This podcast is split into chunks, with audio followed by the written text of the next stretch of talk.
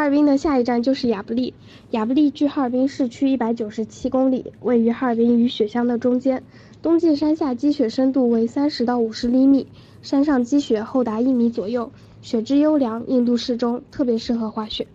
每年的十一月中旬至次年的三月下旬是最佳的滑雪期。度假区内设施非常完善，一共有十七条初中高级雪道，它的高山滑雪道是亚洲最长的。当然，在亚布力除了滑雪，我们还可以在亚布力坐观光缆车游览，坐森林小火车穿行林海雪原，体验冰雪文化；